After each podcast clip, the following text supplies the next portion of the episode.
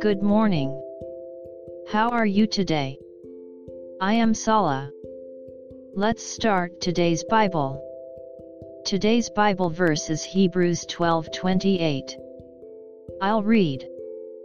Therefore, since we are receiving a kingdom which cannot be shaken, let us have grace, by which we may serve God acceptably with reverence and godly fear.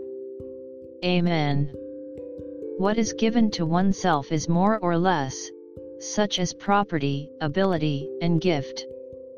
The kingdom of mind given to oneself is infinitely expanding.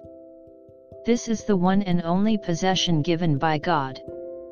Even if something is missing, it will make up for it and fill us with a sense of satisfaction. May you be filled with the love of the Lord today as well.